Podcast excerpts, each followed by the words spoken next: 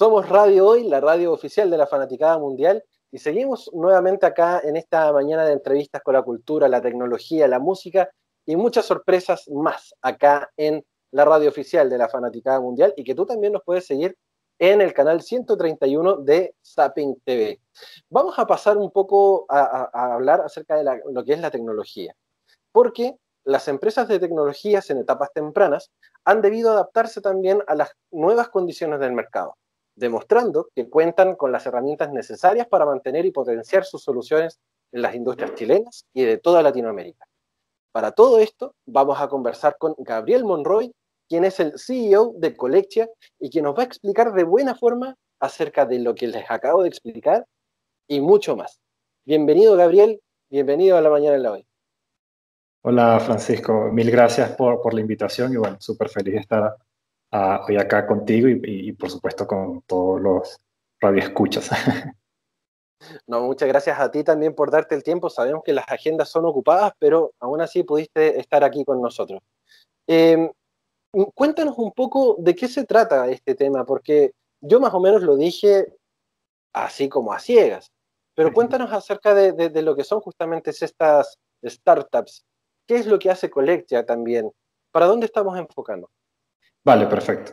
Eh, bueno, te, cuento un poco, ¿no? Primero a, nivel un poco más general de, lo que son estas famosas startups, que hoy en día están, están sonando muchísimo, sobre todo en, Chile, creo que, que, se ha desarrollado mucho todo el ecosistema. Y bueno, básicamente las startups son empresas de eh, etapa temprana, que típicamente tienen un crecimiento muy rápido, un crecimiento explosivo y que también están basados en tecnología. ¿no? En el caso de Chile, pues hoy día hay varias, ¿no?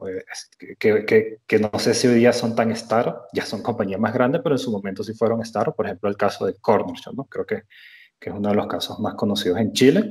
Eh, y bueno, como, como ellos, existe un ecosistema ¿no? de muchas, muchas eh, compañías eh, basadas en tecnologías que la verdad es que son muy prometedoras y que están tratando de usar la tecnología para básicamente cambiar ¿no? la forma en que hacemos las cosas del día a día.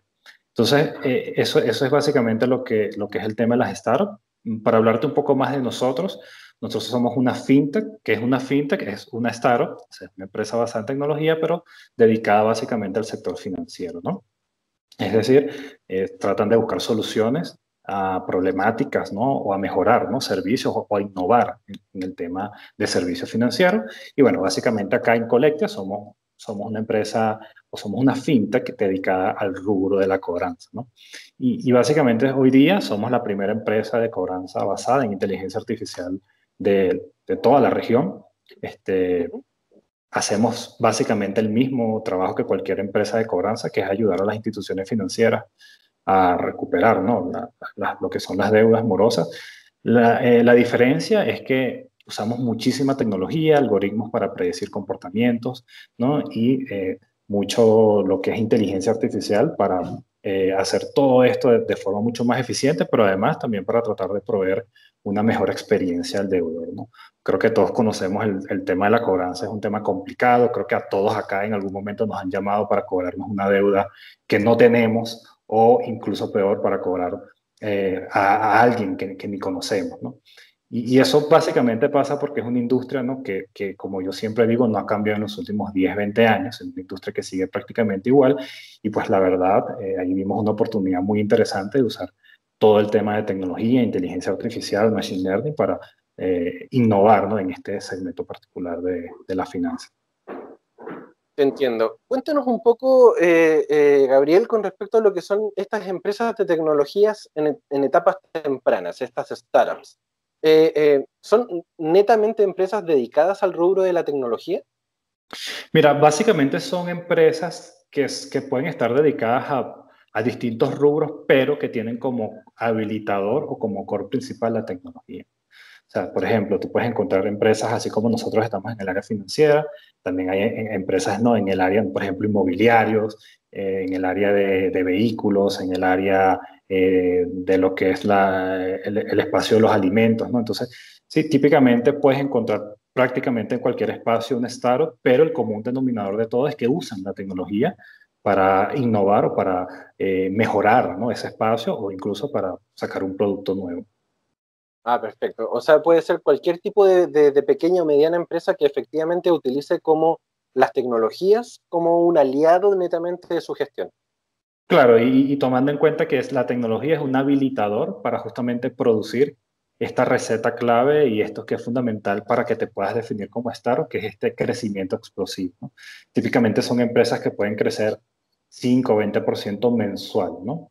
Este, y que pueden duplicar su tamaño eh, o triplicar su tamaño cada año, año tras año durante eh, mucho, mucho tiempo, ¿no?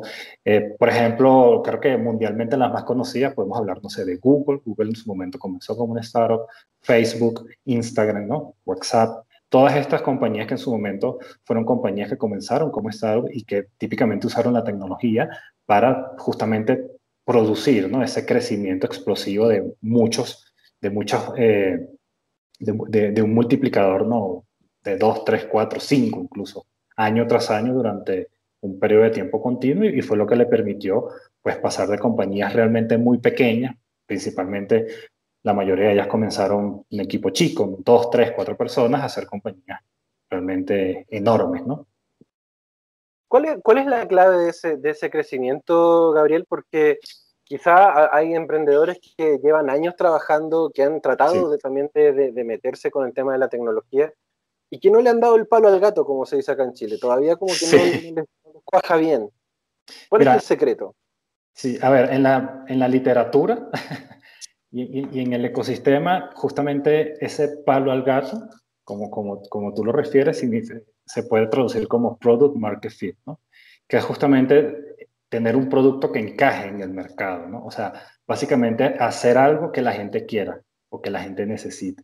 Y yo creo que ese es el principal reto de, de nosotros los emprendedores, ¿no? Porque muchas veces el hecho de que nosotros tengamos una idea o, pensemos que una industria o que un producto, un servicio se puede mejorar con tecnología, la verdad es que todavía nos falta entender mucho si es que el mercado lo quiere, ¿no?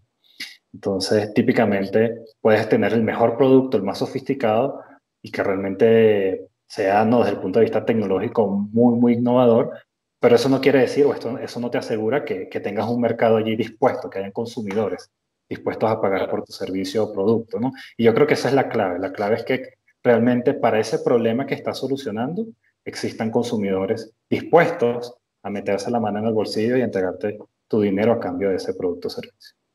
Claro, o sea, sí o sí el emprendedor tiene que plantar la necesidad justamente de saber si es que puedo o no optar por ese producto también.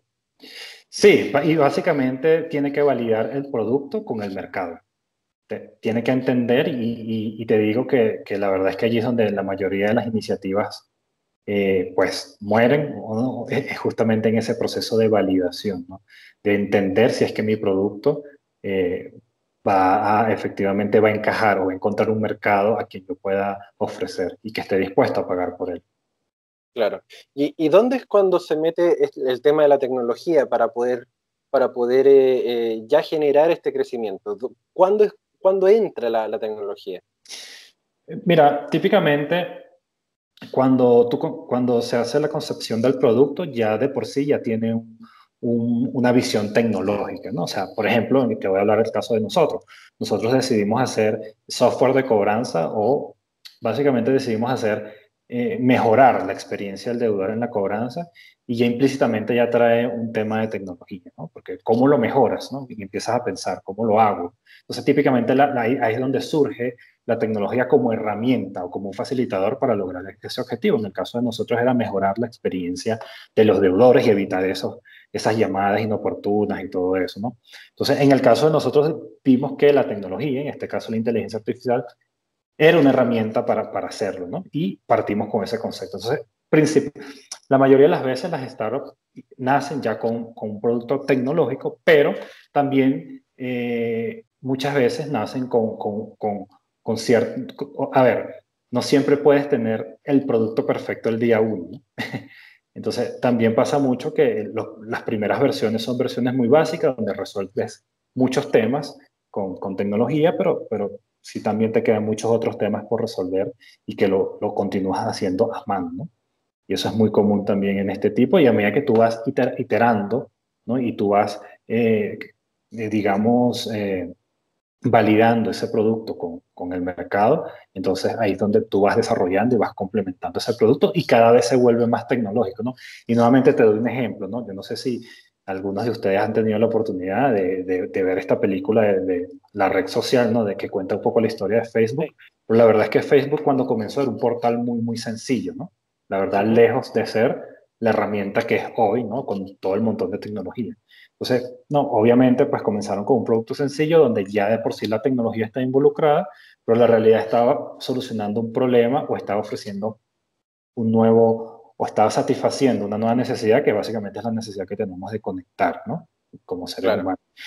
Eh, y en su momento con una versión muy robusta, ¿no? Muy primitiva, hoy día ya es otra cosa, ¿no? Es, totalmente Entonces, típicamente ese, ese, ese mismo camino es el que nosotros vamos pasando todas las empresas de tecnología pero eh, lo usual es que desde el día uno ya ese concepto tecnológico esté como, como base de todo.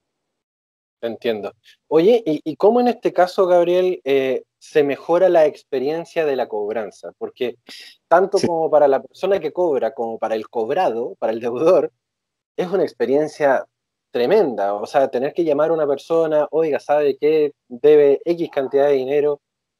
Y, oiga, pero no soy yo, es otra persona. ¿Cómo, cómo, se genera la mejora justamente en esa... En a ver, mira, en el tema de la cobranza es un tema bastante complejo porque típicamente lo que pasa en esta industria es que existen diversos aplicativos que están eh, que funcionan de forma separada, ¿no? Entonces por eso es que sucede que te llaman, por ejemplo, y tú dices, no, no soy yo, está equivocado, y luego al final de la tarde igual te llega un mensaje de texto y luego al día siguiente te llama otra persona. Y lo que sucede es que muchas veces son tecnologías o son sistemas que son aislados, que funcionan como islas y que no se comunican entre sí, ¿no? Y por eso, pues, si tú le dices a un ejecutivo, por ejemplo, que no eres la persona o que no debes, eh, después te llega el mensaje de texto, ¿no? Porque no hay comunicación, está todo aislado. Entonces, una de las principales cosas, y lo que hicimos, tratamos de, hacer nosotros, es integrar todo, las vías de comunicación, y tratar de, lo que nosotros denominamos hacer una orquestación omnicanal inteligente, ¿no? Es decir, tratar de no gestionar por todos los medios, no contactar a los clientes por todos los medios, sino tratar de, de ir por el medio más adecuado para cada deudor, ¿no? Y lo otro también y creo que esto parte de una experiencia personal que tuve yo también del otro lado. Yo recuerdo justamente una vez estaba ¿no? en, mi anterior trabajo y estaba en medio de una reunión y me llaman, ¿no? Y me llaman y yo contesto y era para cobrarme una tarjeta de crédito que no debía. ¿okay? Y yo, y yo colgué, y, o sea, les dije, no, no, no debo nada. A los cinco minutos me volvieron a llamar para cobrarme el mismo producto. yo, yo, le, yo le decía, oye, tú no tienes un sistema allí para saber que me llamaron. Y luego, cuando colgué, yo, yo, yo empecé a reflexionar, es que todo está mal, porque de paso yo soy una persona que, que si tú me llamas ahora, me molesto, no me gusta o te cuelgo, ¿no? Pero probablemente si tú me envías un mensaje de texto, no sé, a la una de la tarde, mientras estoy en mi, en mi hora de almuerzo, pues a lo mejor sí me meto ahí a la banca online y te pago, ¿no?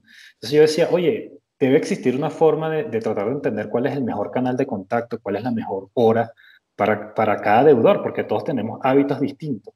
Es como que de allí empezamos a tratar de, hacer esa idea y, la verdad es que empezamos a desarrollar algunos modelos predictivos que nos ayudaran a, conocer cuáles son las mejores horas y canales de contactos para, eh, para cada cliente. Entonces, estos son, por ejemplo, a ver, te estoy diciendo como una de las cosas que hacemos, pero es para ilustrarte, ¿no? Cómo de las cosas más sencillas y de la intuición, tú puedes sacar soluciones a, los problemas.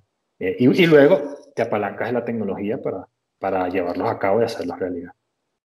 Claro, porque igual es, complejo a la hora de ponerlo en práctica, ¿no? Porque uno dice, claro, debe haber un sistema que efectivamente lo vea y que lo, y lo filtre y que quede registrado en el caso de que en el caso de la, de, la cobranza justamente y que, tan molesto es de repente. A mí me ha tocado muchas veces también que, que, de las compañías de teléfono celular de repente te llaman para ofrecerte un montón de cosas. Dicen, no, ya estoy listo, no, ya, ya tengo plan. Eh, pero te llaman cinco a siete veces en el día y, uno lo que hace es bloquear el teléfono a la larga. Ya ni siquiera se da el tiempo de contestar ni decir, oye, ya, ya me llamaron, ya me llamaron siete veces antes en el día. Ahora lo único que, hace uno, dentro de la molestia, como tú también decías, es bloquear el teléfono y simplemente no contestar más ese tipo de llamados. Sí, totalmente. Yo creo que todo parte por cambiar un poco el paradigma. A ver, nosotros partimos del hecho de que las personas, a ver, yo no creo, yo creo que más del 90, me atrevería a decir yo, más del 99% de las personas que caen en, en, mora no es porque quieren, no es porque así lo quieran, ¿no? O sea, no es porque, ay, sí, ya, hoy no voy a pagar, ¿no? Sino que la mayoría pues, probablemente se te olvidó o probablemente tienes un problema, perdiste el trabajo, una enfermedad, ¿no? una situación complicada. Entonces, yo creo que partiendo un poco de la empatía y de entender que la gente no paga porque no quiere, sino porque no puede, ¿no? yo creo que es el principal, la principal base de todo esto, ¿no? y tratar de, tener un poco más empatía con los deudores. Eh, y, y, lo otro, yo creo que es fundamental también entender que eh, cada persona, digamos, eh, así como tiene problemas, pudiera tener distintas soluciones. ¿no? Entonces, de ahí de entender, si es, si es que perdiste el trabajo, pues a lo mejor tengo un producto acá que que, que, te va a permitir ¿no? postergar tus cuotas, por ejemplo. ¿no? Si es que se te olvidó, pues entonces, bueno, te paso el link para que tu aplicación muy rápido pues lo hagas. Entonces, tratar, saber entender las distintas eh, circunstancias y, y, tratar ¿no? de ofrecer también soluciones, ojalá a la medida de, de cada deudor, partiendo, yo creo que de un hecho básico que es el, el tema de, de la empatía. Y yo creo que ahí diste en el clavo, ¿ah? porque de repente cuando uno recibe la llamada de, de, cobranza, justamente, eh, te llama una persona que realmente tampoco es tan empática. Es como, no es mi culpa que se haya endeudado, tiene que pagar, es mi pega, es mi trabajo. Eh, es llamar y, cobrarle y que pague dentro de, los plazos que corresponden. Yo creo que el, tema de la empatía es un temazo en verdad y, aplicarlo también a la hora de, empezar a funcionar tecnológicamente también es un súper desafío. Sí, no, total. Eh, hay un desafío evidentemente tecnológico, con todo lo que te comentaba hace un rato, ¿no? Tratar de desarrollar estos algoritmos complejos, tratar de eh, integrar todos los sistemas de comunicación. Creo que hay un, hay un desafío definitivamente técnico que, que, te diría que no es menor, pero creo que también hay un desafío humano, ¿no? Es un desafío de cómo nosotros podemos eh, tener dentro de nuestro equipo de colaboradores, ¿no? Eh, de estos ejecutivos que son los que finalmente están conversando con los deudores, cómo nosotros podemos tener eh, o generar esa empatía de parte de ellos y que no solamente pues, lo miren como un número para cumplir mi meta del mes y cobrar mi, mi bono, ¿no? Entonces la verdad es que es, todo un reto y es un reto que sin duda la tecnología ayuda muchísimo eh, a, digamos, a, a, solventar parte de la problemática, pero pues evidentemente hay todo un tema humano que, que que tenemos que tomar en cuenta. Y de hecho, hoy día, eh, el concepto que nosotros tenemos en Colecta y un poco cómo aplicamos el tema de toda la inteligencia artificial, porque además también hay un tema importante del cual no hemos hablado, pero que probablemente ya me vayas a preguntar y que es bien interesante mencionarlo, que, que típicamente cuando uno dice o cuando, cuando estás trabajando con inteligencia artificial en, en cualquier área, la gente lo primero que te dice, oh, la inteligencia artificial me va a dejar sin empleo, ¿no? O vamos a, ¿no? a despedir a todos los, a cerrar call center entero y vamos a poner robots allí, ¿no? Exacto. Y yo creo que, que, es un miedo, es, algo típicamente, pues, infundado en parte, ¿no? Por, por las películas, quizá, ¿no? O, o, por ciertos factores. Creo que también sí tiene algo de realidad, porque yo creo que sí, la inteligencia artificial, por supuesto, ayuda, pero en el caso de nosotros y el caso de Colectia, realmente la visión que nosotros tenemos que usar toda esta tecnología y toda esta inteligencia artificial no para reemplazar al ser humano en su labor, sino para empoderarlo. ¿okay? Y que ese ejecutivo realmente tenga la, eh, la información necesaria o que, o que, realmente pueda hacer una mejor labor ¿okay? en cuanto a, a, cada deudor y tener información personalizada. ¿no? Yo siempre, siempre me gusta poner un ejemplo eh, cuando hablo de esto, y es como, como, como este superhéroe Iron Man. ¿no? O sea, a ver, Tony Stark es, una persona como, como tú y yo, ¿no? Común y corriente, pero cuando tú le pones este traje, ¿no? Lleno de tecnología e inteligencia artificial, se convierte en un superhéroe, ¿no? Entonces, es allí un poco cómo la tecnología realmente puede no reemplazar, sino empoderar a los seres humanos para que seamos muchísimo mejor en nuestro trabajo. Entonces, es un poco la visión que nosotros tenemos a largo plazo. La tecnología es muy buena, la inteligencia artificial es muy buena para hacer cálculos repetitivos, tareas repetitivas, ¿no? Hacer un montón de cosas que es incluso mejor que los seres humanos, pero la inteligencia artificial nunca va a poder tener empatía, por ejemplo, que es un punto clave de, lo que te estoy diciendo. La inteligencia artificial nunca va a poder, por ejemplo, eh, tener esas habilidades que sí tiene el ser humano, por ejemplo, de negociación, ¿no? En el caso, por ejemplo, de la cobranza. Entonces allí donde te das cuenta que sí, efectivamente, muchos, quizá muchos puestos de trabajo o muchas actividades que hoy día realizan los humanos van a ser reemplazados por máquinas, pero no para dejar al humano sin empleo o sin trabajo, sino que para que más bien el ser humano se pueda enfocar en hacer las cosas que realmente generan valor. es, un Qué buen punto que, ahí, que, que, no, que no es justamente nos vamos a llenar de Yo Robot, de Will Smith y de Schwarzenegger que nos van a venir a quitar el trabajo. Como tú bien dices, es, la, la, tecnología es un, es un método de empoderamiento para el humano. Sí. Y, la, analogía que hiciste de Tony Stark realmente es muy buena porque, claro, Tony Stark es un, es un ser humano común y corriente con un montón de billetes atrás, pero que a la larga eh, sí o sí necesita de, la tecnología para convertirse en este, en este superhombre tecnológico. Así es, totalmente. Y, bueno, en, Colectia, nosotros nos gusta ver a nuestros ejecutivos como, como Iron Man, ¿no? como super, super ejecutivos que ojalá, eh, en vez de que desarrollen el superpoder de cobranza, ojalá desarrollen el superpoder de la empatía. Entonces, eh, eh, pues allí yo creo que es donde está el punto y al menos es como nosotros lo vemos y tratamos de, llevarlo, ¿no? Y hacia dónde va dirigida la tecnología y sobre todo el tema de inteligencia artificial, que es un tema que cada día cobra más relevancia y que también genera muchísimos miedos, ¿no? Entre, entre la población. Exacto. Exacto, claro, porque un, montón de gente piensa, y, bien también lo dijiste tú, eh, la ciencia ficción a nosotros nos tiene con el disco rayado de repente y, dice, claro, de repente vamos a tener a un montón de Schwarzenegger parados afuera de una plaza, eh, esperando tomar acción justamente como buenos cyborg, como buenos robots, como buena eh, inteligencia artificial.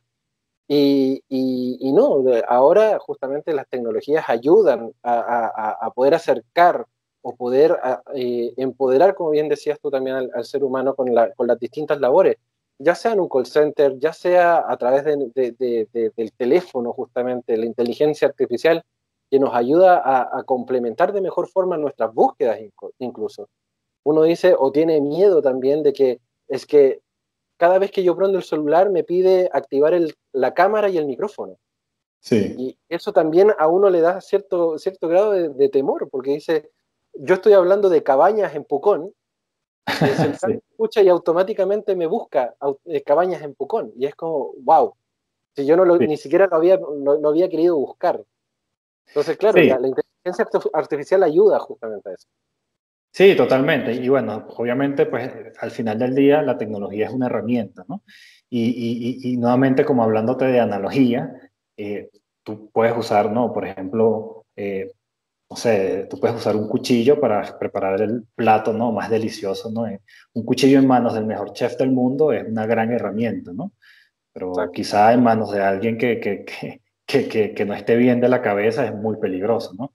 Entonces, finalmente la tecnología no tiene, o al menos lo que yo pienso, la tecnología no tiene moralidad por sí, ¿no? O sea, por sí misma. La tecnología es una simple herramienta y depende, pues, obviamente, de quiénes la usen y cómo los usen, eh, hacia dónde se va y si es que nos beneficia y nos perjudica. Desde el punto de vista de Colectia, queremos tratar de usar esta tecnología justamente con este enfoque y con la visión, ¿no? De mejorar esta industria que la verdad es que nos parece que, que, es terrible, ¿no? Como, como está funcionando hoy día en el 2020, ¿no?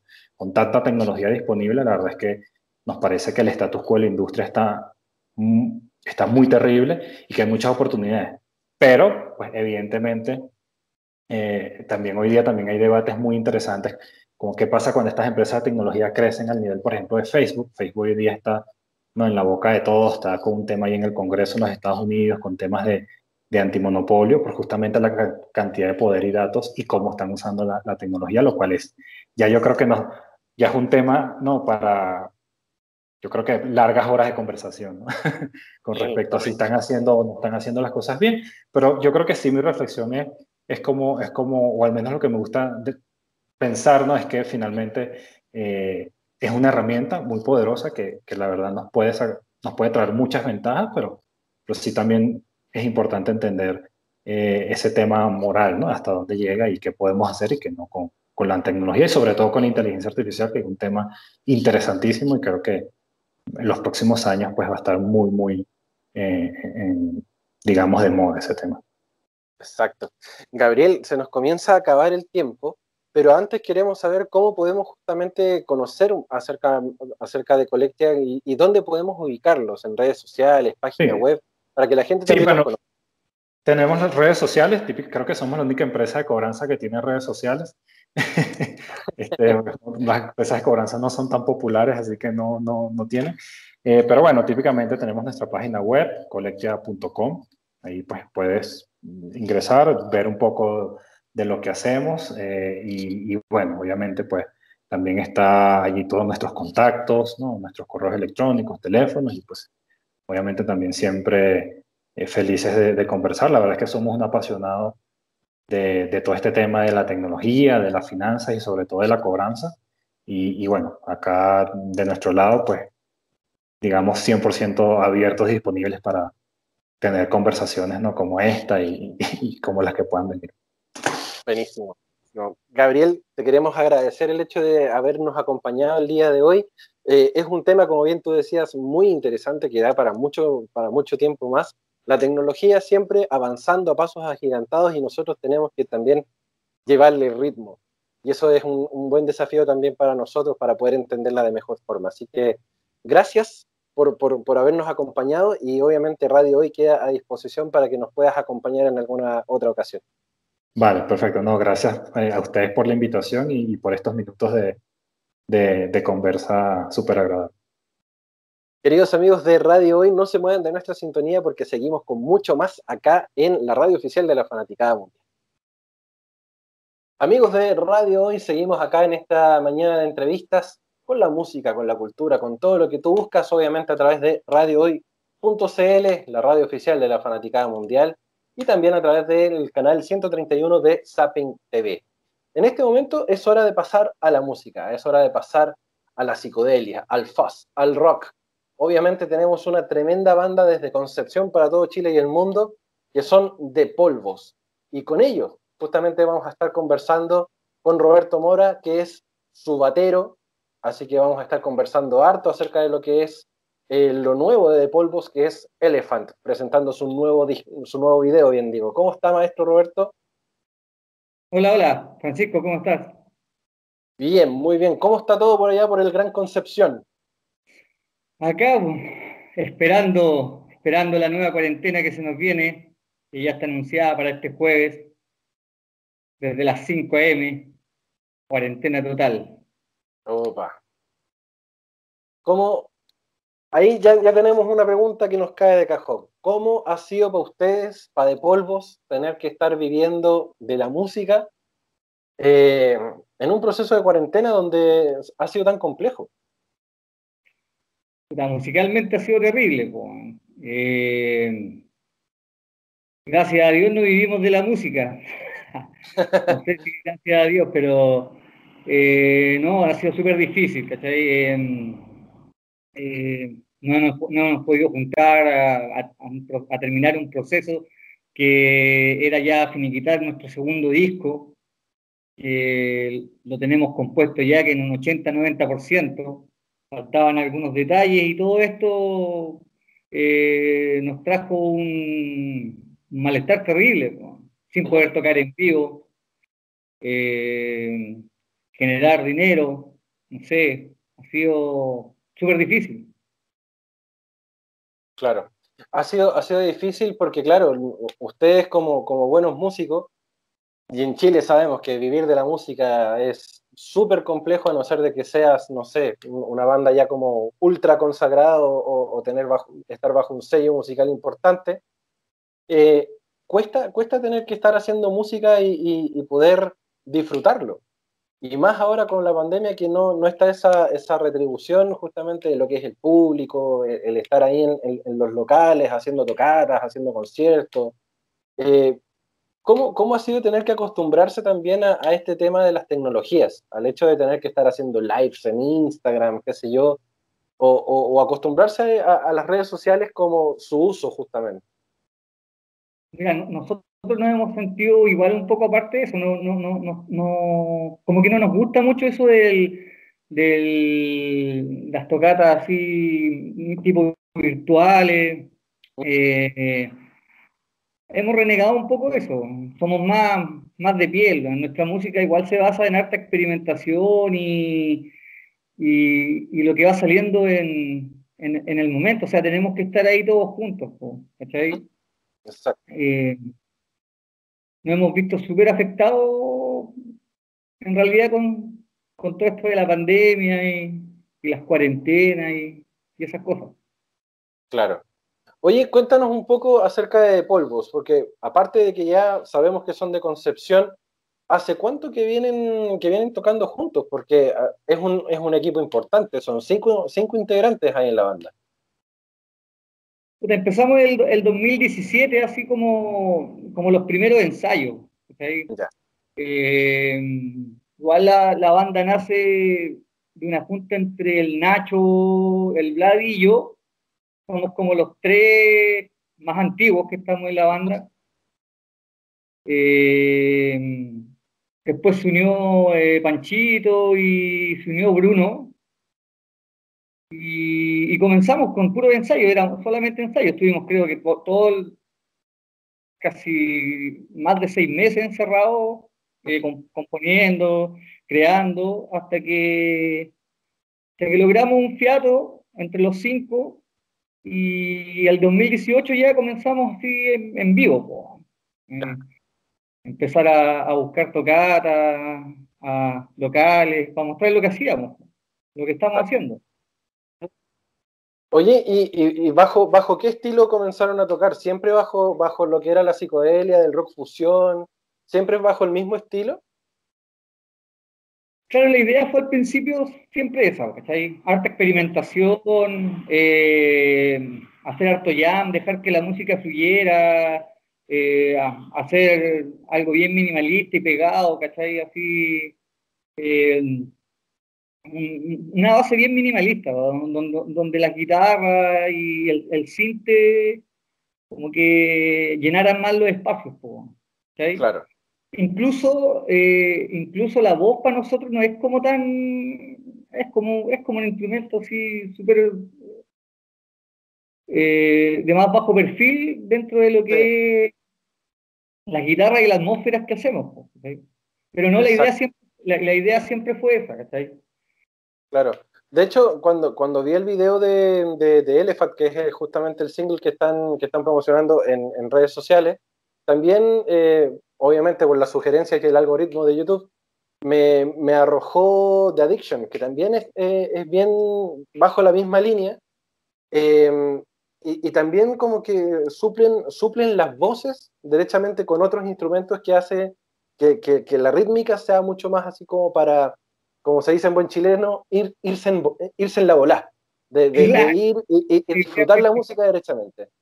Ah pasar a un estado de éxtasis total. Claro, claro. ¿Hay, ¿Hay, algunas influencias ahí para, para poder llegar a, a, a, consagrar a De Polvos? Porque a, mí de repente me suena mucho a The Doors, cuando, cuando, cuando hay algunos sintetizadores, algunas guitarras que, que justamente se dan muy en bola. Me recuerda mucho a, The Doors, me, me recuerda mucho a, lo que es el, el, rock fusión, ponte tú de los 80, finales, finales de los 70. Sí, hay un montón de influencias cada, cada uno trae y aporta con, con lo suyo, ¿cachai? Eh, yo creo que igual hay harto de Sonic Youth de repente en algunas experimentaciones, no sé, Skeleton Death, ¿cachai? O Dead Skeleton, creo que es la banda, y cosas por el estilo, ¿cachai? Em, eh, como que no, igual no nos cerramos mucho, ¿cachai? Eh, nos gusta harto el metal, el hardcore, el punk, ¿cachai? Pasamos por harto estilo. Como que estamos de ahí, meterlo todo a una juguera y ver qué sale. es siempre, siempre jugando a la experimentación. ¿Es, ¿Es, difícil hacer este, estas experimentaciones musicales también porque también están los criterios de cada uno. ¿Cómo, cómo se llega justamente un, a, un, a un producto final sin, entre comillas, un estilo definido? Bueno, es que eso va, cuando encontráis a la gente precisa, ¿cachai? Eh, nosotros, aparte de, juntarnos y crear una banda, somos amigos hace muchos años. Ah, ya. Eh, es que no, hayamos conocido así, oye, necesito, se, necesita un batero, se necesita un guitarrista. No, nosotros somos amigos hace más de 20 años, creo yo. Yo, yo con Vladimir somos amigos de toda la vida, del mismo barrio, eh, con el Nacho también, ¿cachai? El, Panchito, Bruno. Entonces, éramos todos de un mismo circuito, ¿cachai? Tocábamos, cada uno tenía sus diferentes bandas, y, había música que, que, nos unía de repente, que sobre todo la, la, música más psicodélica, cachábamos que nos gustaba eh, como lo mismo. Y de repente un día, oye, hagamos una banda, pues, juntémonos y vemos qué sale. Y lo que salió fue interesante y decidimos seguir tocando juntos hasta ahora. Buenísimo.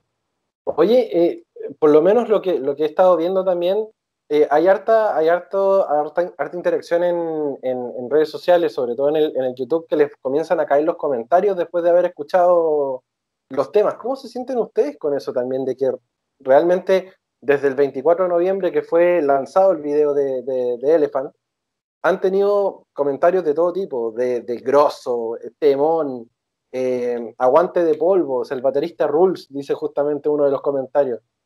¿Cómo, cómo se toman ustedes? son todos amigos. son todos familiares. Claro. Primo, hermano y todo eso. ¿Cómo, ¿Cómo, ven ustedes también la recepción de la gente? Bien, bien. Súper bien. Eh, te motiva, pues. Te dan más ganas, ¿cachai? De seguir creando, seguir haciendo cosas y, y esperar que siempre a toda la gente le guste. Mm. Igual te encontráis a los que no les gustan, pero bien, bienvenidos sean ahí todos las críticas que llegan. Claro. Oye, ahí en, en, en De Polvos, ¿son todos músicos desde hace rato? ¿O, hay algunos que se fueron ya eh, haciendo hace poquito? Son, o, tú llevas una, una, trayectoria también como batero en, en otros lados? Sí, casi, mira, eh, el 90% tiene trayectoria en, banda. Y Vladimir, Vladimir, que es un amigo mío de toda la vida, como está del mismo barrio, eh, con él siempre quisimos tocar, pero él, él, no tocaba, no, no, no, tocaba ningún instrumento, pero tenía una, una, pasión por la música, cuando conversabas con él tenía una, una pasión tan grande por la música y un día me dijo, oye, es que me voy a meter a clases de bajo, quiero aprender a tocar el bajo y, y eso, ¿cachai? Bueno. Y, yo estaba viviendo en Santiago, yo me fui a trabajar a Santiago muchos años, tuve como ocho años allá y de, lo cual me aparté un poco de la música.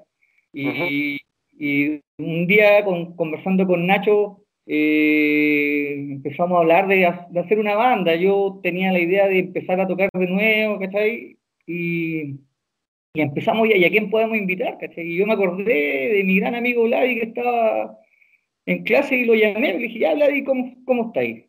¿Cómo van esas clases y todo? No, me dijo, ya estoy ahí, me mandó unos videos, estaba tocando filete ya, bueno. Le dije, ahora es el momento, vamos a hacer una banda y vos, vos vais a ser el bajista. Y esa es, eh, para Vladimir es, su primera banda, la, primera banda que tienen en, su vida. Pero para somos todos antiguos de banda, el Nacho con Panchito tocan en Kairos, que una, una banda stoner bien, bien conocida, antigua a nivel nacional, nacional. Eh, Bruno venía de la Mary Jane, ¿cachai? Y yo había tocado en, antes en, Super Cabrón y en Anastasia en los años 90, ¿cachai? Entonces teníamos todo con, una escuela más o menos ya clara. Buenísimo, buenísimo. Oye, y, en ese sentido, cuando, cuando uno lleva años haciendo música, eh, ¿hasta cuándo uno, un artista se puede considerar artista emergente? Ah, no sé, un año, un año, dos años, tres años. Pero ahí tú, tú te consideras como, como junto con, con, la banda que ya llevan dos años tocando más o menos, ¿se consideran emergentes todavía o, todavía falta ahí un, proceso de maduración también? Claro, yo creo que igual podríamos estar dentro de lo emergente, digamos, poquito, ¿en cuánto llevamos? Tres años tocando. Claro. No, no sé, yo creo que ya sacando el segundo disco y los nuevos trabajos y viendo cómo se viene el... Ahí ya pasáis a, otro nivel, yo creo. Claro. ¿Y qué, qué, es lo que, considera, lo, lo, que consolida a una banda, así a, a, consideración tuya? ¿Qué es lo que la, a una banda la consolida? Mm. No, difícil eso. No, no, no, no cacho mucho eso. O sea, yo creo que eh, el hacer un buen trabajo, ¿cachai? Que, que, tu, que, que, tus discos sean hechos de forma profesional, eh, tocar acto en vivo, mucho en vivo, eso yo creo que es una de las cosas más importantes. Eh, poder salir de, de, tu zona, viajar por el país, ¿cachai? Si podéis salir al extranjero, mucho mejor. Bueno. Eso ya, no sé, pues ahí, ahí te dais por, por pagado, ¿cachai? Exacto. Sobre todo, sobre todo cuando uno es músico under, independiente, ¿cachai? No... Precisamente. Oye, Roberto, y en, y en, este sentido, ¿qué es lo que se viene también para, para ahora para De Polvos, ya comenzando el 2021? ¿Qué se, qué se viene ahora para, para la banda? Bueno, ahora lo, lo, lo, más importante es terminar y grabar nuestro segundo disco, que ya está, como te digo, nosotros, nosotros deberíamos haber entrado a grabar en agosto, septiembre de, del, del, 2000, del 2020. Teníamos que haber entrado a grabar, teníamos ya trato hecho con un, con un estudio, eh, estaba todo listo y empezó a pasar esto. Claro. Esto empezó pasar todo, ¿cachai? Eh, quedamos stand-by Así que lo más importante ahora es, terminar de grabar este disco y producirlo, editarlo y, mostrar el nuevo trabajo que estamos haciendo. Claro. igual se viene, se viene un poco más, por decirlo piola, no, no, no tan guitarrero como este, ¿cachai? Más atmósfera, yo creo. De repente este tiene sus guitarras con harto peso, ¿cachai? Harto riff que estamos tratando de dejar un, un poco de lado. Claro, entiendo. Oiga, doctor, ¿y dónde podemos escucharlo? ¿Dónde podemos escuchar a De Polvos? ¿Dónde podemos ver The Elephant? ¿Dónde podemos seguirlo justamente para poder in, eh, meternos también en esta psicodelia del rock fusión? Bueno, eh, el video está en YouTube, Elephant, que lo hizo un gran amigo nuestro, Gonzalo Manso, que fue como una, una gran paleteada que, nos hizo, ¿cachai? Le, le gusta la banda, eh, tenía algunas eh, imágenes que él había sacado de, alguna, de, un par de fechas que nosotros habíamos hecho en Santiago. Uh -huh. y, y, de igual nace la idea de hacer este video, como nosotros le habíamos contado que el tema Elephant eh, estaba basado en una película del Good Van ¿cachai? Y todo eso. Y nace la idea de, de, de mezclar imágenes en vivo con la, con la película. ¿cachai? Y bueno, esta, el video está en YouTube a través de la página, la, la página de Box, Box Internum, creo que es, el, la productora. Sí, directamente de la página de la página de ellos, ¿cachai? Y el disco está en Spotify, en Apple Music, creo, y en, en casi en todas, en todas las plataformas. Buenísimo. Y ahí en, la, y en las redes sociales, justamente para poder seguirlos también, están como de polvos. ¿Cómo están en, sí. en, en Instagram, en Twitter, Facebook? Tú pones de, pol, de, de, polvos y aparecen todas la, al toque. Buena. Que no tenéis que buscar, ni siquiera colocar banda de Conce, banda de Chile, no colocáis de polvos y aparece al toque todo lo, lo nuestro. Buenísimo, buenísimo. Oiga, maestro, se nos, se nos, comienza a acabar el tiempo de la entrevista. Eh, sabemos que ahí las agendas son súper ocupadas, súper super, eh, tediosas hacer un, un, tiempo, pero igual pudimos. Te queremos agradecer el hecho de, de, poder estar con nosotros y obviamente vamos a estar apoyando a, a la música chilena. Eh, vamos a dejar sonando algunos temas de, de Polvos también en, en, nuestra lista de rotación de música chilena también. Así que pues, cuando ande por acá por Santiago, cuando la pandemia lo permita, bienvenido sea para que conversemos con toda la banda ahí en el estudio de radio hoy. Vale, Francisco, te pasaste. Muchas gracias a ti y a la radio. Muchas gracias ah. a ustedes, maestro, por estar con nosotros y a los amigos de Radio Hoy, obviamente, sigamos en sintonía porque se vienen muchas más sorpresas acá en www.radiohoy.cl, la radio oficial de la Fanaticada Mundial. Queridos amigos de Radio Hoy, bienvenidos a una nueva entrevista, a, un nuevo, a una nueva jornada de conversación con la música, con la cultura, con toda la entretención que tú buscas, obviamente acá a través de www.radiohoy.cl, la radio oficial de la Fanaticada Mundial.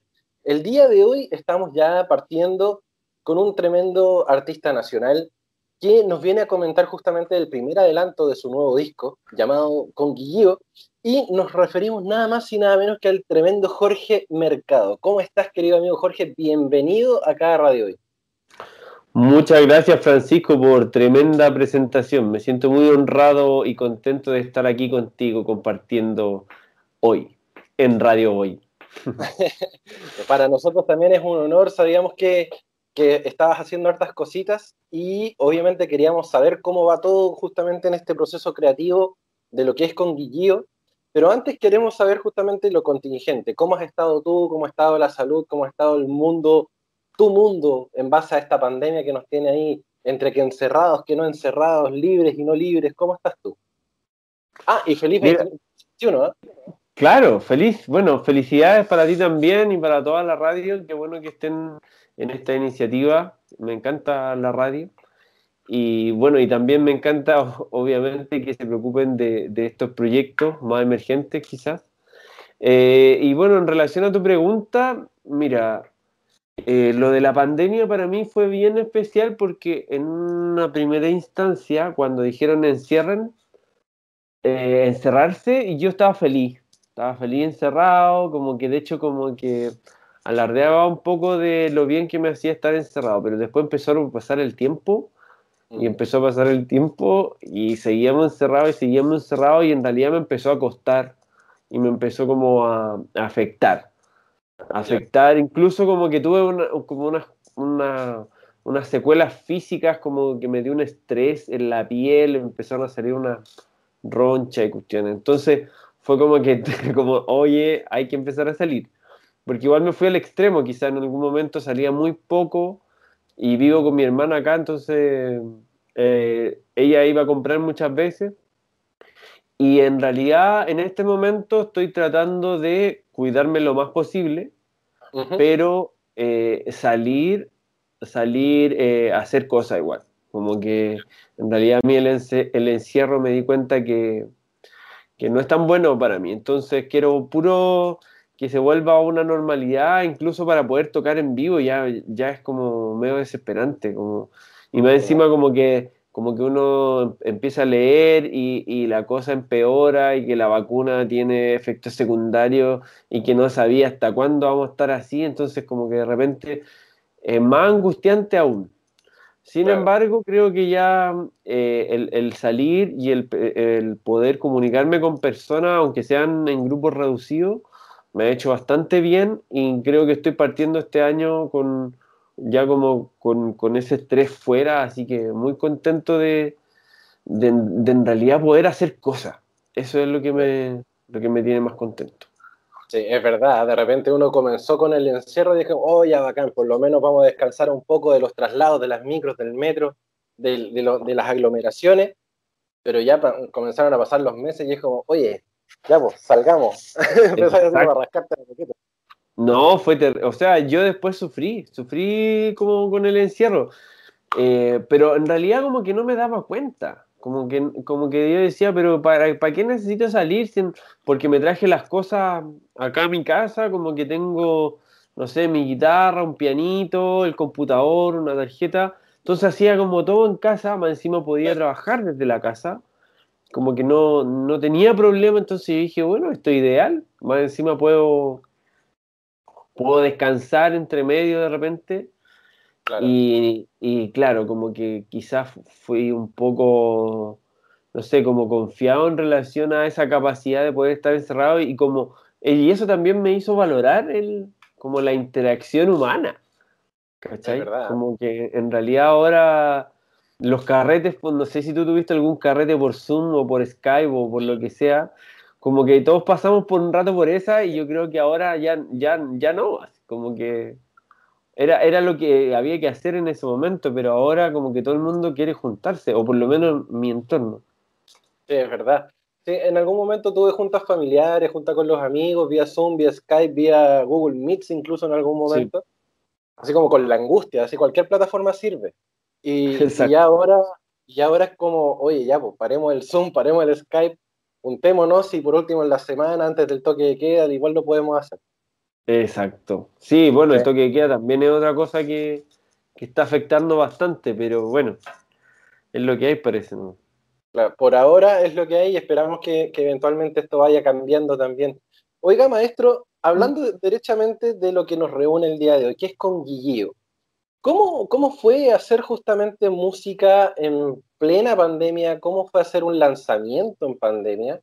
Em, y, cómo ha sido trabajar justamente, eh, como bien decías, desde la casa, pero sin tener tampoco la posibilidad de tener el, el feedback que el artista necesita, el aplauso in situ, el, aplauso en vivo y en directo. Claro.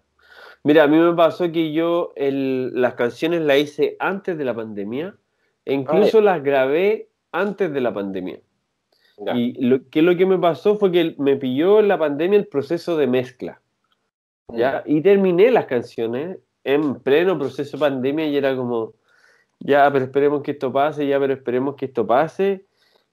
Y en realidad fue como, ¿cuánto tiempo más vamos a esperar? Y, sabéis que empezó como, como en mi cabeza el, el, hecho de, bueno, mi labor dentro de todo esto es como aportar con música para los que les guste la música. Y, y, qué mejor momento que en realidad el estar ahora, estar en tu casa cuando tenéis que encerrarte, quizás encontrar una canción nueva que te agrade, eh, de más que puede ser un aporte. Y yo dije, y bueno, y el tocar en vivo vendrá cuando tenga que venir, ¿no? ¿Cachai? Como que, como que ese fue mi, mi razonamiento, porque no. Yo creo que estamos en un momento en el cual tenemos que adaptarnos, en el cual tienen que aparecer nuevas cosas. Y, y nada, las redes sociales, yo creo que lo queramos o no, son una compañía en estos momentos y, y el lanzar las cosas a través de las redes sociales eh, o todos los medios digitales a mí me parece súper válido y, realmente yo, como también oyente de música, disfruté muchos lanzamientos en pandemia. Bueno. ¿Caché? Como que cualquier amigo que lanzaba música eh, me parecía súper bien y lo escuchaba y, y, de hecho sentía como que bueno que estén pasando estas cosas igual, como que sigan pasando cosas porque o si no era como esperar a que quizás qué cosa sucediera para poder lanzar, entonces dije, bueno, démosle nuevo. Exacto. Oye, ya que estabas tocando el, tema de las redes sociales, ¿cuánto, ¿cuánto ha costado darle el uso comercial que realmente se le puede dar a, una red social? Porque antes era como ya perfecto el Instagram, fotitos, selfie, en lo que estaba y en lo que estaba comiendo, pero no como, como que no se le daba el peso real a las redes sociales, esa, esa, esa ventana real de lo que es promocionarte, ¿cachai? de darle el realce a, lo que estáis haciendo, a tu arte, a tu música, a la cultura. ¿Cómo ha sido acostumbrarse también a eso? Uh, ah, para mí fue un tema igual, porque yo, yo nunca fui muy de redes sociales. Como, de hecho, me costó hacerme el Facebook, me costó hacer, pero después caché que, que uno como cuando partís como independiente es la forma de quizás darte a conocer un poco, que tampoco es como, como la panacea de la cuestión, pero te sirve, ¿cachai? Te sirve muchísimo. Y, la verdad es que mm, en un comienzo me costó y aún así hoy tengo que hacer esfuerzo porque tenéis que estar subiendo fotos todo el rato, tenéis que estar haciendo stories todo el rato, como, como generando movimiento que de repente quizás yo no tengo la costumbre. Hoy ya sí estoy entendiendo un poco más quizás no quiero decir que lo haga bien, pero por lo menos me esfuerzo en, estar subiendo cosas, en ir comentando siempre. Y ahora como tuve el lanzamiento, claro, tengo mucho más contenido que, que, va nutriendo, ¿cachai? Porque de repente eso es lo que me pasa. Yo no tengo como esa, esa espontaneidad de repente que tienen muchas personas de, oye, estoy almorzando acá y sacan una foto. Y a la gente de repente esas cosas le interesan por lo menos mi perfil no, no es tan como por ese lado.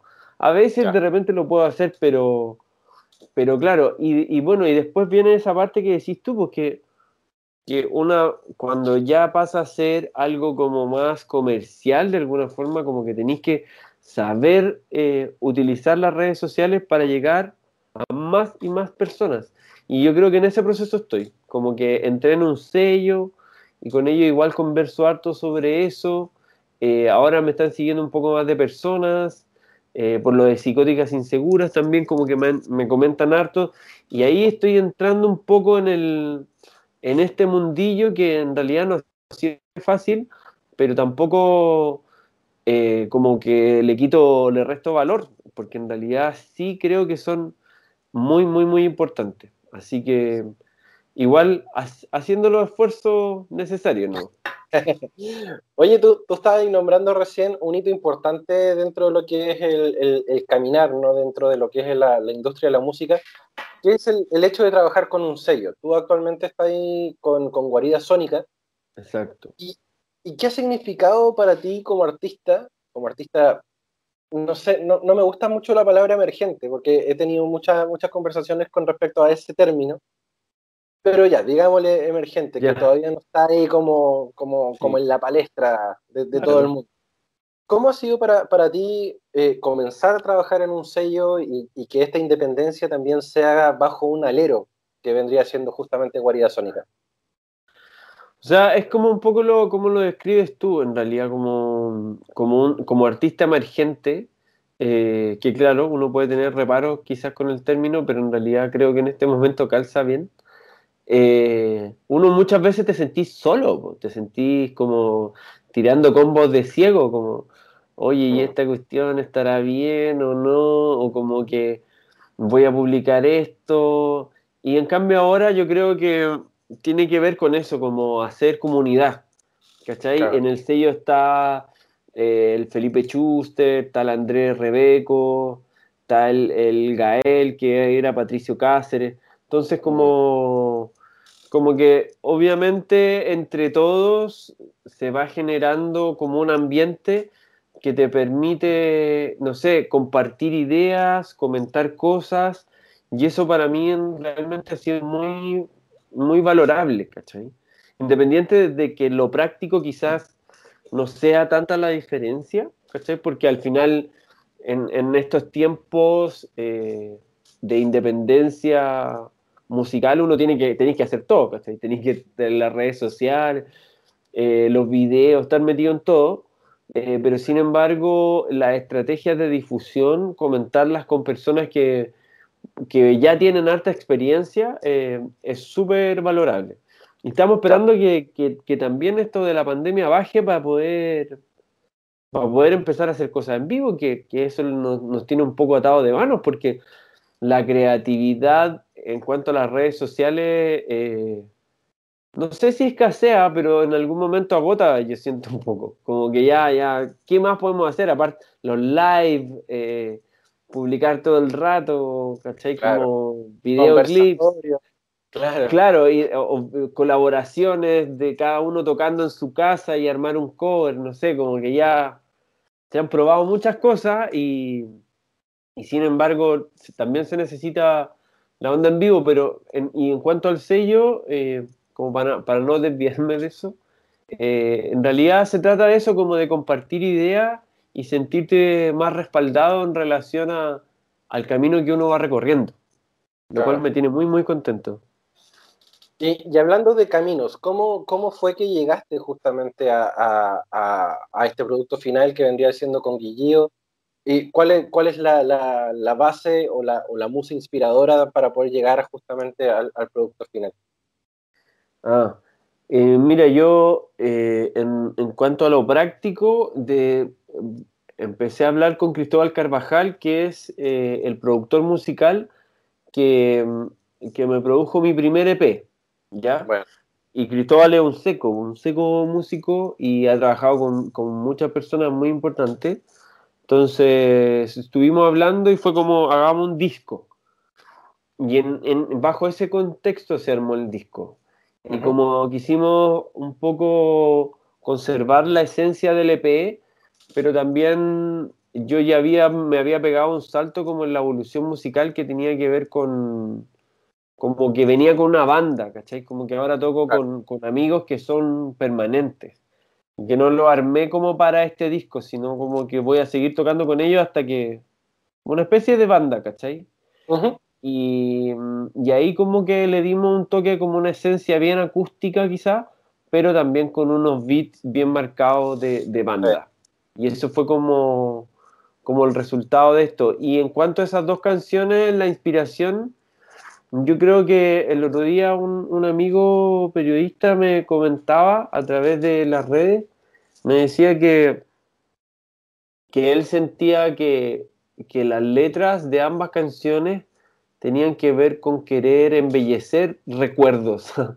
Era súper hippie la reflexión, pero en realidad como que a mí me, me llegó súper bien porque, claro, habla justo un poco de eso, como que, que estaba en un momento malo y, para mí la música obviamente es una terapia. Entonces agarré la guitarra y empecé a hacer las canciones.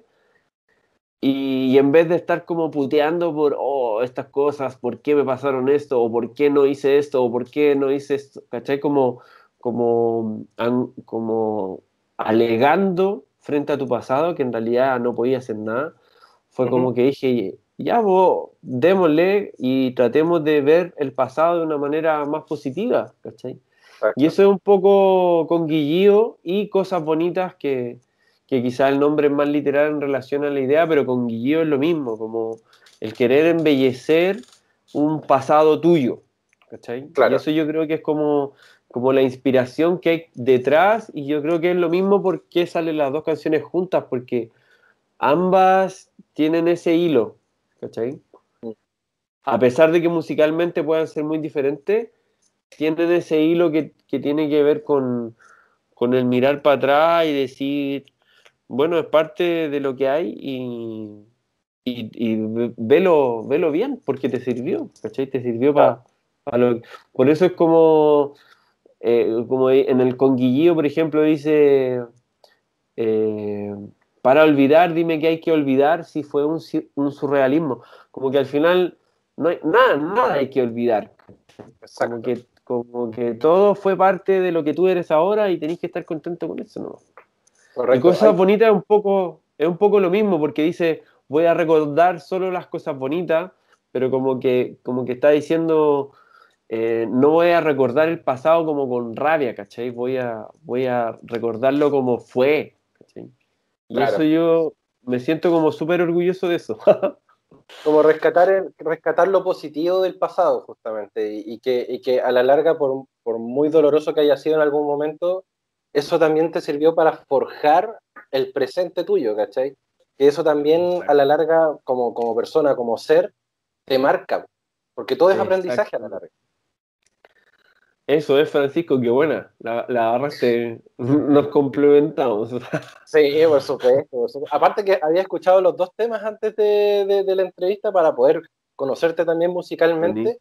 y claro, también rescaté eso también, porque claro, las, las, letras, si bien pueden ser con ritmos medios melancólicos, por ejemplo, con Conguillío, que es como medio más, más, más bajito que cosas bonitas, pero el mensaje, el mensaje justamente es ese, el, el tener que rescatar o el no tener el poder rescatar lo, positivo de todo el pasado, porque eso también te forjó para, para ser lo que eres hoy. Y, es un mensaje repotente que se lee entre líneas o que realmente está eh, implícito, pero que hay que saber rescatar. Claro, porque no es, no es como, como que yo me pongo a, gritarlo en la letra, sino como que es algo que como que el hilo nomás, como algo que hay que rescatarlo, como decís tú. Sí, eso es. Bueno. Oye, Delante de ¿Ah? Sí, por supuesto, por supuesto. Delante comentaste que estabas trabajando con Cristóbal Carvajal, que es el, profesional que trabajó también con Camila Moreno y con Fernando Milagros. Sí. Eh, ¿qué, qué, significó para ti eh, dentro de este caminar también el trabajar con, un, con una persona de, de, tanto realce, con tanto renombre como es Cristóbal Carvajal, que ha trabajado con grandes artistas y que también ha hecho música para para series potentes como es El Reemplazante, La, Mujer Metralleta, El Año del Tigre. Eh, eh, Cristóbal realmente es un tipo seco. ¿Qué significó también para ti trabajar con él? O sea, muy enriquecedor, pues como una escuela igual, pues. Y aparte que, o sea, lo que yo me he dado cuenta que primero eh, con Cristóbal eh, los caracteres son muy importantes en esto de la música, ¿cachai? O por lo menos para mí. Como que yo igual no tengo un carácter tan fuerte ni tan impositivo y de repente no, no con todo el mundo puedo congeniar creativamente. Entonces, en ese sentido con Cristóbal fue bacán porque él me ayudó al comienzo cuando yo, cuando yo partí con el EP, que él también estaba partiendo en ese momento con, con su estudio de grabación.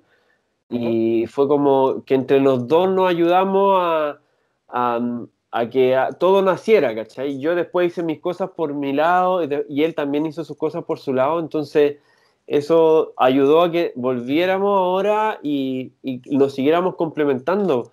Y para mí fue muy bueno y provechoso trabajar con él, básicamente por, porque, claro, su currículum eh, demuestra que es una persona muy seca, muy capaz, y eso obviamente a mí me ayuda a nutrirme mucho y también me ayuda como a exigirme más, como, como a subir y tratar de hacer eh, lo mejor posible todas las cosas que, que, voy haciendo, el cantar mejor, el tocar guitarra mejor, el tocar bajo, como las letras, la composición, como, y aparte que, que, que, claro, me sirve porque sus apreciaciones son súper súper acertadas y yo creo que como que no porque sea un trabajo mío, pero el resultado al escucharlo uno, uno se da cuenta como que hay un, hay un trabajo ahí, eh, independiente si te guste o no la música, como que yo creo que se entiende que hay un trabajo profesional detrás de, esto, Y yo creo que eso igual es, importante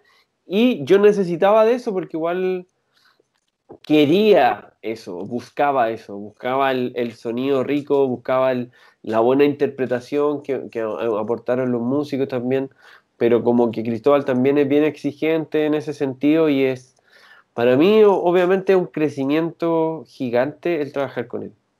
Buenísimo, buenísimo. Oye, y, en, términos de, de, banda, porque tú además estás con, con Nicolás Salá, que es el baterista, eh, Manu Fredes, que es el bajo, y Pablo del Bar en guitarra. Eh, Exactamente. ¿cómo, ¿Cómo fue justamente el llegar y conformar esta banda, eh, y, siendo tú también el frontman, que a lo mejor la banda lleva tu nombre, pero hay un equipo detrás. Sí, sí, en realidad como yo tengo mucho que agradecerle a los chiquillos porque han sido como muy, muy solidarios y honestos en este proceso. La verdad es que yo con Pablo, Pablo Belmar, em, yo soy de San Antonio y con él lo conocí allá. Somos amigos desde chico.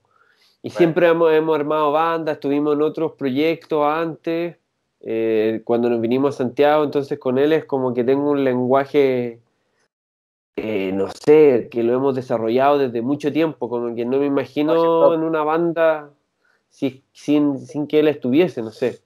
Entonces nos llevamos, somos amigos muy cercanos. El Manu Fredes lo conocí hace un tiempo atrás y un día me salvó. Yo tenía otro bajista y el bajista venía una tocata y dijo: No, no puedo tocar, tengo uno, está enfermo. No sé, algo, ya no me acuerdo, algo le pasó y le dije: Oye, Manu, ¿me podéis salvar esto? Porque ya tenía la tocata agendada. Entonces ahí Manu se metió y, y lo hizo perfecto y, hizo un muy buen trabajo también en el estudio. Y, claro, y yo, a diferencia del EP anterior, yo en el EP anterior grabé todos los temas, o sea, todos los instrumentos. Grabé guitarra, bajo, los teclados, canté. Las baterías no las grabé porque las grabó el, el Seba Aracena, que es el guitarrista ahora de Mon Laferte. Es un seco. Y él grabó las baterías. Ese buen toca todo bien. Es brígido. y. ¿Mm? No, termina. No, no, y, y, con, con, ese equipo, bueno, y el, el, Nico Salá también se metió en su momento al proyecto eh, cuando tuve que lanzar el, el EP. Que ahí pasó eso, que grabé el EP y fue como ya, ¿y qué hago ahora? Tengo que tocar en vivo y ahí necesitaba una banda para en vivo.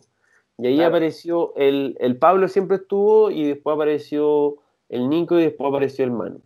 Y con ellos yo les fui mostrando canciones y fueron apareciendo arreglos. el disco que va a salir ahora en marzo, yo creo, marzo-abril. Buenísimo, buenísimo. Oye, para la gente que todavía no te conoce y, que, que comenzará a conocerte, que te va a poner la lupa encima, al igual que nosotros, ¿qué podemos esperar de Jorge Mercado? ¿Qué podemos esperar en, la música? Mm. Mira, en realidad es, una pregunta súper difícil. Porque ¿qué, podemos esperar? En realidad yo hago música pop que, que tiene como rock y folk. ¿Cachai? Como. Eh, yo creo que por ahí voy. Por ahí voy. Utilizo como la guitarra como instrumento principal y en este disco apareció el piano también como instrumento principal. Eh, son melodías bien melancólicas. Yo creo que eso es como parte de, de, mí.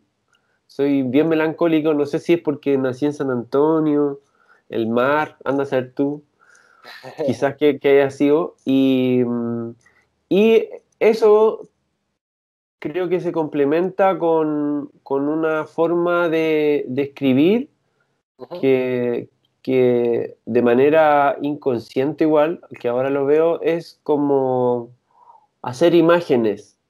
Como que me gusta eso.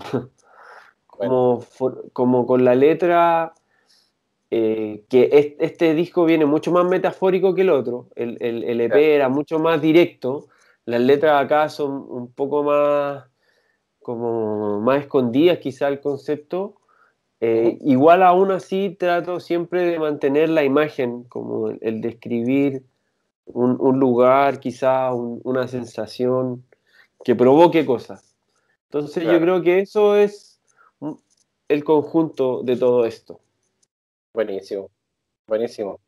Jorge, se nos comienza a acabar la, entrevista, lamentablemente el tiempo se, nos va volando. Se pasó. Pero antes de, poder despedirnos como corresponde, queremos saber dónde podemos encontrarte, dónde podemos oírte, que es lo principal, y dónde te podemos seguir justamente. Ya, perfecto.